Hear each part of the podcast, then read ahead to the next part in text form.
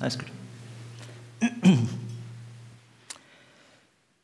Das große Thema von Gott geliebt. In der zweiten Vision sind wir, und zwar, wir träumen von einer Gemeinde, in der Menschen Gott begegnen, verändert werden und ihre Berufung finden. Ich werde es wieder runterbrechen auf uns persönlich, dieses große Thema, diese große Vision. Und möchte wiederholen mit, vergangenen, mit, vergangenen, mit der vergangenen Woche äh, dem Thema der größte Schatz. Vielleicht hat der eine oder andere noch einen Gedanken davon. Und ich bete darum, dass das Altbekannte, was ihr da schon gehört habt oder auch heute wieder hört, und manches ist äh, schon oft gehört worden, dass vielleicht ein Satz uns neu bewegt, uns berührt und wir innerlich merken, ich bin's, ja, ich, ich bin jetzt gerade angesprochen.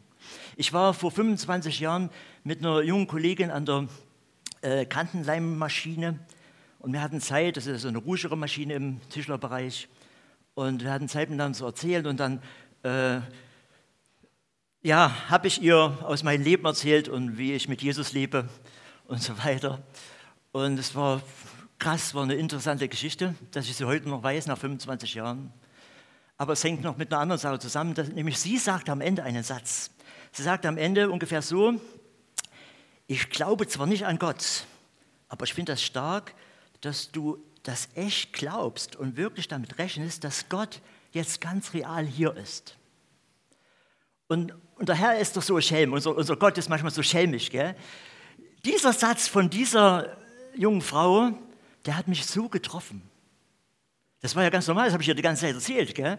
Aber der hat mich getroffen, ähm, dass ich ganz neu wieder gedacht habe, als ich mich selber gefragt habe, glaube ich das wirklich so real? dass er jetzt hier ist, so wie ich es ihr gerade gesagt habe? Bin, lebe ich wirklich so existenziell aus seiner Kraft, wie, er, wie ich es gerade ihr verkündet habe? Bis heute weiß ich das noch, dass sie das so mir gespiegelt hat. Das war von Gott. Und ich denke, auch in dieser Weise ist Wiederholung immer was Gutes. Gell? Wenn wir von einem Satz vielleicht, was wir schon lange wissen, auf einmal angesprochen werden, ja, das meint mich jetzt ganz persönlich. Ja, ich möchte beten. Lieber Herr, ich bete jetzt, dass du zu mir und zu uns so reden kannst, dass du uns mit deinem Wort treffen kannst. Amen. Von Gott geliebt. In der vergangenen Predigt ich über den Schatz, über die größte Liebesbeziehung, die wir überhaupt haben. Vielleicht wisst ihr das noch.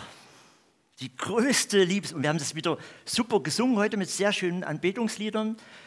Und ähm, wir müssen uns das immer wieder verinnerlichen. Wir haben die größte Liebesbeziehung, die es überhaupt, die ein Mensch erleben kann, die dürfen wir leben. Und das ist äh, eine Herausforderung. Und ich sage das, äh, äh, ich erzähle das, dass ähm, unsere Beziehung zu Gott, wenn sie bloß mal so punktuell erlebt ist, dann ist das so eine schlechte Freundschaft. Erzähle das von so einer schlechten Freundschaft, habe ich da gesagt, die, wo der andere immer bloß was haben will. So. Und unsere Herausforderung ist, dass unsere Beziehung zu Gott nicht so eine punktuelle Sache ist, wo wir immer bloß mal kommen, wenn wir es brauchen, sondern wo wir in einer Liebesbeziehung mit ihm leben. Das ist die Herausforderung als Christen. Unser Treffen, so sagte ich, als Christen, unseren Gottesdiensten und Hauskreisen haben nur ein großes Ziel, nämlich uns gegenseitig zu begeistern und zu helfen, von dieser Beziehung, von dieser Beziehung äh, zu reden, über diese Beziehung zu reden, denn davon hängt unser geistliches Leben und das Leben der ganzen Gemeinde ab. Ähm, heute die höchste Berufung. Und mit diesem Thema möchte ich euch vor Augen malen, wie eine Liebesbeziehung, und zwar nur diese Liebesbeziehung zum Höchsten aller Höchsten, zum Gott, aller Götter uns bleiben verändert. Alle Veränderungen auf einer anderen Basis äh, sind Irrwege, kann ich euch sagen. Ähm, sie führen zu Gesetzesdienst, zu Leistungsdenken, Frust, zu Lauheit, Verweltlichung oder einer Form der Gottseligkeit, wie die Bibel sagt, wo man die Kraft verleugnet.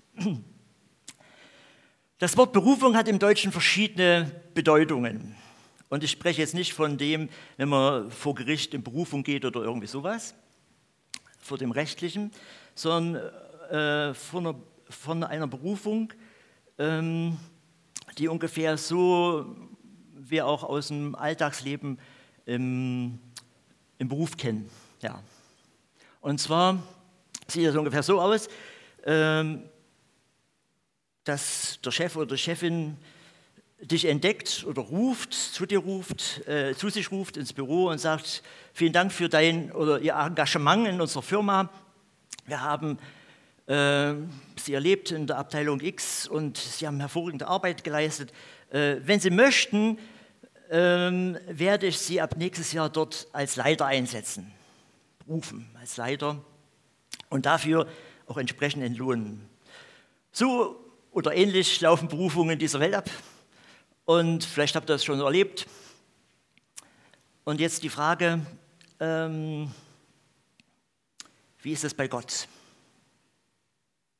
Also zunächst, der Berufende sieht ein Potenzial in dir und hilft dir, das zu entfalten. Er ruft dich und beruft dich.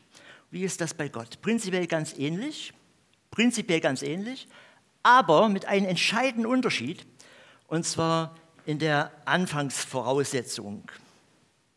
Er hat zunächst alle Voraussetzungen dazu geschaffen, nicht ich selber, sondern er hat dazu alle Voraussetzungen geschaffen für meine Berufung.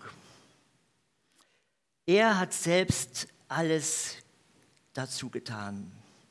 Ähm, wir stehen in einer Liebesbeziehung so wie Eltern zu ihrem Kind.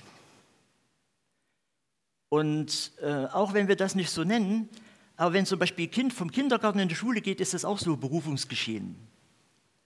Wir nennen das nicht so, aber das läuft so ab, dass die Eltern sich zunächst um einen Kindergartenplatz, äh, um Schulplatz, Schulplatz bemühen, um Lehrmaterial bemühen, um Ranzen bemühen, und irgendwie emotional auch das Kind vorbereiten, dass es dann bestehen kann, jetzt in dem ganzen äh, Lehrprozess oder ja, um was zu lernen. Und wir merken, ähm, Liebe, Liebesbeziehung Eltern-Kinder, Liebe gibt immer zuerst und schenkt ein Vertrauensverhältnis. Liebe gibt immer zuerst. Am Anfang steht bei Gott immer die Gnade, habe ich im letzten, in der letzten Predigt schon gesagt. Und ich möchte heute noch mehr darauf eingehen. Und dann kommt es darauf an, wie ich auf diese Gnade reagiere, wie ich mit dieser Gnade umgehe.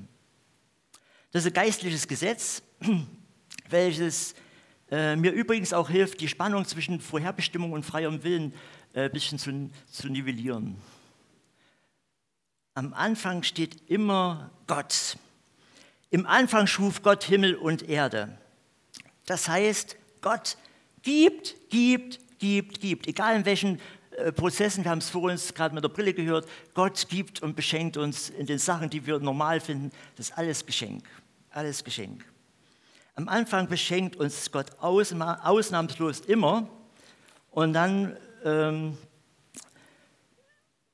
ja, wartet er, wie wir mit diesem Geschenk umgehen. 2. Timotheus 1, Vers 9 steht, Gott, der uns gerettet und berufen hat, zu seinem heiligen Volk zu gehören. Gott, der uns gerettet und berufen hat, zu seinem heiligen Volk zu gehören. Alles, also er beruft, alles absolute Gnade. Wenn der Hörer ruft und beruft, dann hat er dafür immer die Voraussetzungen geschaffen. Unser ganzes Leben vom ersten Atemzug an, oder ob ich meinen Daumen bewege oder was, alles Gnade, alles Geschenk. Wenn ich jetzt von der höchsten Berufung rede, von der höchsten Berufung rede, äh, denken wir vielleicht zuerst an einen besonderen Dienst oder ähm, an äh, unser Sein in Ewigkeit bei ihm. Im Laufe des, unseres Christseins lernen wir im Wort Gottes ganz verschiedene Berufungsgeschichten kennen. Von einzelnen Menschen, zum Beispiel die Berufung zum Propheten bei Jesaja, Jesaja 6, Vers 1 oder Jeremia äh, zum Propheten Jeremia 1, Vers 4, zum Königtum, wo wo ähm, der David gesalbt wird von Samuel, 1 Samuel 16, Vers 12 und 13. Oder bei Paulus und Barnabas für einen besonderen Dienst, Apostelgeschichte 13, Vers 2, sprach der Heilige Geist, stellt mir diese frei für den Missionsdienst. Solche bestimmten Berufungen kennen wir. Wir lesen im Neuen Testament dann immer wieder, dass wir von Christus die verschiedensten Berufungen bekommen. Ich nenne jetzt mal noch ein paar andere. Zu seinem heiligen Volk haben wir gerade gelesen, 2. Äh, Timotheus 1, Vers 9, zu gehören. Ähm, zu einem Leben, wir sind berufen zu einem Leben in Frieden, 1. Korinther 7, Vers 15. Wir sind berufen, Segen zu erben, 1. Petrus 3, Vers 9. Wir sind berufen zu einem, einer gemeinsamen Hoffnung, Epheser 4, Vers 4. Wir sind berufen zu leiden wie Christus, 1. Petrus 2, Vers 21. Wir sind berufen, heilig zu sein wie Christus, 1. Petrus 1, Vers 15. Wir sind berufen, den Siegespreis im Himmel zu gewinnen, Philipper 3, Vers 14. Wir sind berufen, an der Herrlichkeit des Christus teilzuhaben, 2. Timotheus 2. Thessalonicher 2, Vers 14. Ich könnte das jetzt noch ganz weiter ausführen. Ähm, und manche Berufungen äh, verstehen wir haben wir auch schon verinnerlicht. Manche haben noch nicht mal eine Ahnung davon, was das eigentlich bedeutet. Und in Römer 8 schreibt Paulus eine Berufung, die nach meinem Verständnis die höchste ist. Und falls es die höchste ist, falls es die höchste ist, dann habe ich mir gesagt, dann muss mich in der Nacht jemand wecken können und dann muss ich wissen, was meine höchste Berufung ist. Also falls das falls ihr das nach der Predigt auch so sagt, sage ich euch also, äh, es wäre gut, wenn ihr in der Nacht geweckt wird und wisst, das ist meine höchste Berufung. Okay? Ähm, wir lesen Römer 8, Vers 28 bis 30. Wir wissen aber, dass Gott bei denen, die ihn lieben, alles zum Guten mitwirken lässt, also bei denen, die er nach seinem freien Entschluss berufen hat. Denn sie, die er schon vorher im Blick hatte, die hat er auch schon vorher dazu bestimmt, in Wesen und Gestalt seinem Sohn gleich zu werden. Denn er sollte der Erstgeborene unter vielen Geschwistern sein. Und alle, die er dazu erwählt hat, die hat er auch berufen. Und die er berufen hat, die hat er auch für gerecht erklärt. Und die er für gerecht erklärt hat, denen hat er auch Anteil an seiner Herrlichkeit gegeben. Seit wir Christus kennen, ihm gläubig geworden sind, ähm, sind wir nur noch, den Satz habt ihr von mir schon oft gehört, nur noch zum Glück auf der Welt.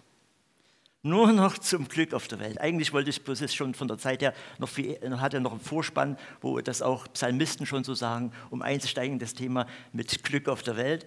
Ähm, oder Psalmist das so schreibt, aber das habe ich weggelassen. Ähm, wir sind nur zum Glück auf der Welt. Wenn wir ihn lieben, wird alles, so steht das, aber alles, auch alles uns zum Guten dienen. Und jetzt kommt es, du und ich, du und ich, liebe Schwester, lieber Bruder, wir sind dazu berufen und bestimmt, in Wesen und Gestalt seinem Sohn gleich zu werden. Wow. In Wesen und Gestalt seinem Sohn gleich zu werden. Elberfelder übersetzt, dem Bilde seines Sohnes gleichförmig zu sein. Liebe Geschwister, das geschieht nicht erst im Himmel, sondern das ist ein Prozess, das ist ein Prozess, der schon hier beginnt und wir haben mehr oder weniger Lebenszeit dazu. Jeder, bei jedem ist es unterschiedlich dazu. Und dieser Prozess mündet in Ewigkeit hinein, wie es Johannes im ersten Brief äh, Johannes Kapitel 3, 1. Johannes ähm, Brief Kapitel 3, Vers 1 schreibt, Seht doch, welche Liebe der Vater uns erwiesen hat. Wir sollen seine Kinder heißen und wir sind es tatsächlich.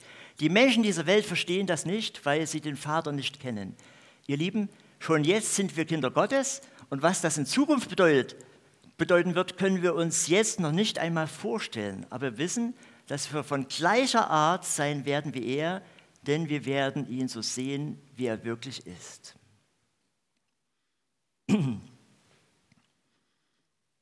In Wesen und Gestalt Christus gleich zu werden, beginnt damit, dass ich mich vom Höchsten geliebt weiß, vom Höchsten geliebt weiß. in der Liebesbeziehung weiß ich, wer ich bin. Und wenn der Größte mich liebt, wenn äh, ich das verinnerliche, verinnerliche, was kann mir dann geschehen, haben wir im Römerbrief gelesen. Kannst du da wegmachen, die Johannesstelle. Was kann mir schaden? Wer kann mir widerstehen? Liebe Geschwister, ich bin ein ganz gehemmter Mensch gewesen. Ganz gehemmter Mensch gewesen. Es war in der Schule schon so, also in der ersten Klasse oder zweiten, nicht was. Die Lehrer hat, Lehrerin hat gesagt, wer hat denn das ausgefressen oder wer war denn das? Ich bin rot geworden. Ich bin rot geworden. Ich habe, oh. so, das ist weitergegangen. Äh, ich bin als Jugendlicher von der Lehre oder Arbeit heimgefahren. Früher hatte ich, war ich richtig fit, aber abends nach der Arbeit war mein Pegel so weit runter, Psychopegel, also man kann das rein psychologisch erklären, äh, dass ich, da hätte sich im Zug bloß mir jemand gegenübersetzen müssen, egal ob Männlein oder Weiblein, ich wäre rot geworden. Und ich habe mich da, muss euch sagen, sowas von, von eingeengt gefühlt, sowas von, äh, ich, ich war einfach so gehemmt. Und allein, dass ich innerlich das mir eingehämmert habe und festgehalten, doch der Höchste liebt dich trotzdem, hat mich das überwinden lassen. Das ist nicht gleich weggegangen, kann ich euch sagen, aber es hat mich das überwinden lassen. Äh, dass ich gesagt mir jetzt egal, was die Leute von dir denken, allein, dass ich wusste, ich bin von ihm geliebt, egal wie ich jetzt aussehe gerade und was die Leute denken. Allein das hat mich sozusagen den Sieg erleben lassen. Ich habe vor kurzem ein äh, äh, Gespräch mit einer jüngeren Frau gehabt, Schwester Christo, ähm, und die sagte mir dann, Thomas, ich fühle mich mein ganzes Leben lang schon so wie der zweite Sohn in der Geschichte vom verlorenen Sohn. Also der, der sozusagen alles gemacht hat, aber nicht eine Feier gekriegt hat. Versteht ihr? Und ich wusste, sie hat recht, genauso fühlt sie sich. Genauso fühlt sie sich. Und unter Tränen haben wir zusammen gebetet. Und ich habe gebetet, dass sie sieht, wie sehr sie von Christus geliebt ist.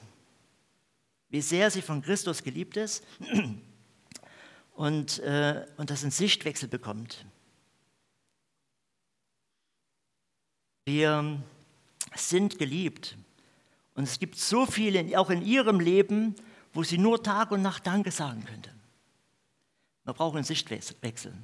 In Wesen und Gestalt Christus gleich zu werden, geschieht nicht aus meiner Anstrengung. Es ist unsere Berufung von Gott. Es ist seine Gnade. Ähm, natürlich muss ich ähm, auch was dazu mit tun. Also zum Beispiel muss ich mich über das, die Art und das Wesen Christi informieren, muss ich Wort Gottes lesen, wir haben es vorhin gerade gehört. Zum Beispiel muss ich ihn kennenlernen, wie er ist. Ich brauche ständig Ab Input von Gott. Da gibt es keine Abkürzung. Das muss ich schon machen. So. Und trotzdem ist es ein Riesengeschenk, im Wesen und Gestalt Christi gleich zu werden. Ich sagte das letzte Mal schon, mit was wir uns beschäftigen. Äh, bei Anbetungsliedern ging das darum, das füllt uns und sind wir überfließend. Nur durch den Geist Gottes bekommen wir die Kraft, das Gute und Wohlgefällige, also das Wesen Christi letztendlich, was er ausgestrahlt hat, zu tun. Das Vollkommene zu tun. Das Wort Gottes ist so, ich habe gerade gesagt, wir müssen da ihn studieren, müssen ihn kennenlernen. Das Wort Gottes ist so wie, habe ich auch schon mal erzählt, aber das Bild ist mir immer wieder vor Augen wie das Holz.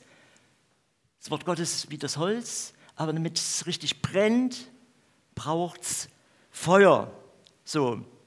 Aber das Feuer braucht das Holz. Allein das Feuer reicht nicht.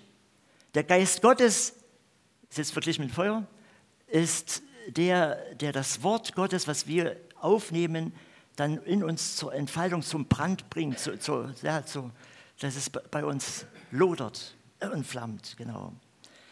Gut, liebe Geschwister, das geschieht, das geschieht. In einer gelebten Liebesbeziehung zu Gott geschieht was mit uns ohne Anstrengung. Das sage ich euch so, lange ich Christ bin hier. Äh, wie ich hier stehe, in Johannes 15 erklärt der Jesus das an dem bekannten Bild mit äh, dem Weinstock und den Reben. Er ist der Weinstock und wir sind die Reben und getrennt von ihm können wir nichts tun. Aber verbunden mit ihm bringen wir viel Frucht. Und diese Frucht meint zuerst Wesensveränderung. Wesensveränderung. Frucht äh, kann die Rebe, Frucht kann die Rebe nicht aus sich selber pressen. Ähm, die Kraft kommt vom Weinstock. Frucht kann ich nicht aus mir selber pressen. Die Kraft kommt vom Weinstock, kommt von Christus. Meine Verantwortung, meine Verantwortung ist allein, in dieser innigen Liebesbeziehung, also an ihm dran zu bleiben, in dieser innigen Liebesbeziehung zu leben. Nicht ihr habt mich erwählt, sagt er dort in Johannes 15, sondern ich habe euch erwählt, ich habe euch dazu bestimmt, hinzugehen und Frucht zu tragen. Frucht, die Bestand hat. Das ist unsere Bestimmung, Frucht zu tragen. Gottes Erwählung geht Hand in Hand mit unserer Berufung. Ähm, das haben wir gerade im Römerbrief genauso gelesen. Und das ist alles Gnade, das ist alles Geschenk. Unser Part, ich sage es nochmal, ich sage es immer wieder, ist in dieser Liebesbeziehung zu leben. Deshalb fragt auch Jesus äh, seinen, äh, seinen Fels, seinen Machertyp, den Petrus, äh, nachdem er richtig sehr gefallen ist, äh, nicht, äh, willst du jetzt trotzdem meine Schafe hüten? Sondern er fragt ihn dreimal, hast du mich lieb? Hast du mich lieb?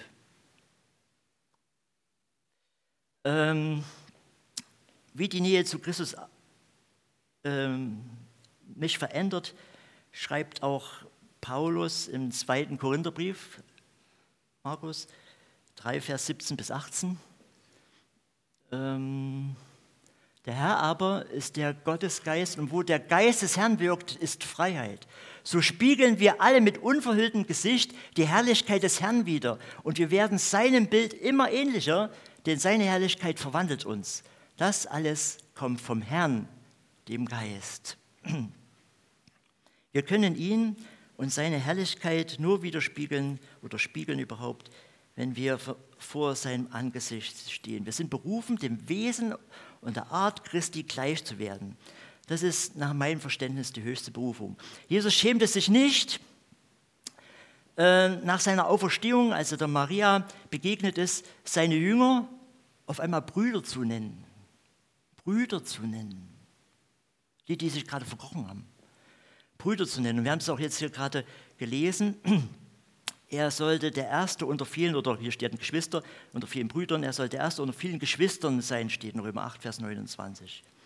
Ähm, und mit Philippus, dem da in der Apostelgeschichte, möchte ich euch fragen, verstehen wir, was wir da eigentlich lesen?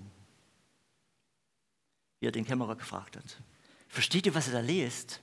Verstehe ich, was da steht eigentlich? Ähm, dass er sich nicht schämt, uns seine Geschwister zu nennen, seine Brüder zu nennen. Aber diese Berufung hatte Potenzial, ständig Gesprächsstoff bei uns zu sein, in der Gemeinde, in Hauskreisen, überall. Ja. Lasst uns deshalb immer wieder darüber sprechen, was die Liebesbeziehung und die damit verbundene Wesensveränderung in unserem Leben fördert und was sie ausbremst. Wir können, uns, wir können auch fragen, was sind die Ursachen dafür, dass wir dieses Vorrecht, wir sind durch Christus nur noch zum Glück auf der Welt vielleicht sehr unterschiedlich erleben, sehr unterschiedlich erfinden, äh, empfinden. Was bremst, was bremst uns aus? Äh, das ist ein riesen, Riesenthema und ich will nur wenige Gedanken dazu noch äußern, zum weiteren Nachdenken. Erstens, ich sagte schon gerade von dieser jungen Frau, ähm, von der ich erzählte, es ist unsere ganz persönliche Sichtweise, die uns ausbremsen kann. Unsere ganz persönliche Sichtweise über uns selbst. Und ich brauche das immer wieder, ich bin von Gott geliebt, bin von Christus geliebt. Dass ich mir das immer wieder einhämmere, habe ich mir gesagt. Damals, wisst ihr, diese Geschichte da im Zug. Ja. Ähm, dazu müssen wir uns gegenseitig ermutigen und auch füreinander beten mitunter. Eine zweite Sache, und dann sagt Johannes in 1. Johannes 3, Vers 3, wer diese Hoffnung auf Christus hat, der reinigt sich selbst, wie er rein ist. Eine zweite Sache, Sünde kann so eine Glücksbremse sein. Sünde kann eine Glücksbremse sein in unserem Leben. Wer sich geliebt weiß, will eigentlich das tun, was der Geliebte oder die Geliebte äh, möchte, ja, wie es sich geliebt weiß, wie er sich geliebt weiß. Im Laufe meines Christseins habe ich gemerkt, da gibt es leider einen riesen Unterschied unter uns, wie sehr wir da Verlangen haben danach, dass wir unserem geliebten Herrn Jesus Christus äh, ja nicht ins Gesicht schlagen wollen mit unserer Schuld.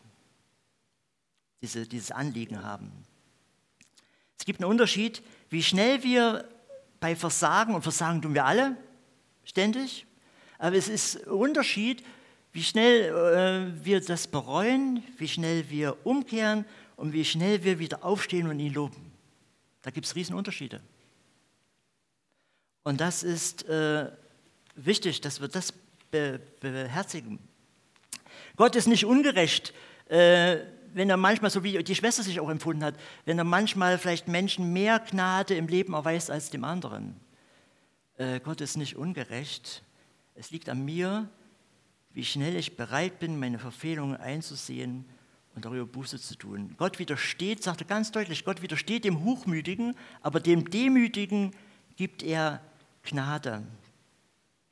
Ähm, am Anfang steht immer die Gnade. Am Anfang steht immer die Gnade. Aber was mache ich daraus? Er stirbt für jeden gleich, ohne Unterschied von uns. Was mache ich daraus? Wie wertvoll ist das mir? Wie wertvoll ist es mir im Alltag, dass Christus, der Schöpfer Himmels und der Erden, für mich sich hat ans Kreuz hängen lassen. Er bietet jeden eine intensive Liebesbeziehung an, aber es gibt einen Unterschied, wie sehr wir uns darauf einlassen, wie sehr wir ihm vertrauen, wie sehr wir ihm was zutrauen, wie sehr wir ihn ja lieben, wieder lieben. Ähm, eine dritte Bremse in unserer Wesensveränderung ist, tue ich das eifrig, tue ich das eifrig, wo ich weiß, dass Christus von mir will. Es gibt äh, göttliches Prinzip der Beförderung. Und ich bin davon überzeugt, dass wir das manchmal auch nicht richtig verinnerlichen. Es gibt ein göttliches Prinzip der, der Beförderung, welches Christus in den Gleichnissen mit den Talenten verdeutlicht. Alle bekommen am Anfang Talent. Bei Matthäus unterschiedlich viele, bei Lukas jeder nur eins. Entscheidend ist aber, alle bekommen. Alle bekommen am Anfang die Gnade, alle bekommen Talent.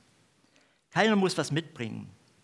Und bei allem, äh, bei allen, die damit gearbeitet haben, sagt der Herr, du guter und treuer Knecht, weil du im Kleinen treu warst, werde ich dich über Große setzen. Ich möchte betonen, es geht nicht um Leistung. Es geht nicht um Leistung, sondern um Treue bei Herrn Jesus. Ähm, wer im Kleinen treu ist, den wird der Herr über Großes setzen. Ähm, wie wertvoll ist uns die Gnade Gottes, wie wertvoll das Geschenk seiner Liebe. Ich sage es nochmal, da geht es nicht um ein Leistungsprinzip. Da geht es nicht um ein Leistungsprinzip, sondern Gott handelt mit uns ganz individuell in der väterlichen Verantwortung. Ich bin Spielzeughändler und ich würde einem kleinen Kind nicht äh, scharfes Messer verkaufen. Habe ich auch im Laden sondern immer, also fünfjährigen Kind jetzt, sage ich kleinen Kind, immer eins, was vorne abgerundet ist. Es gibt eine Verantwortung, die wir tragen, in dem Fall als Verkäufer, aber auch als Vater den Kindern gegenüber oder Mutter den Kindern gegenüber. Ich habe eine, eine Verantwortung.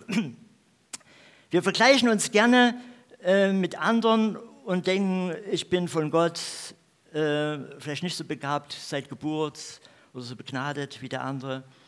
Und ich möchte dir sagen, wir sind alle von Gott begabt. Wir sind alle beschenkt worden. Ähm, als Jugendlicher war ich auf einer Freizeit mit missionarischen Einsatz.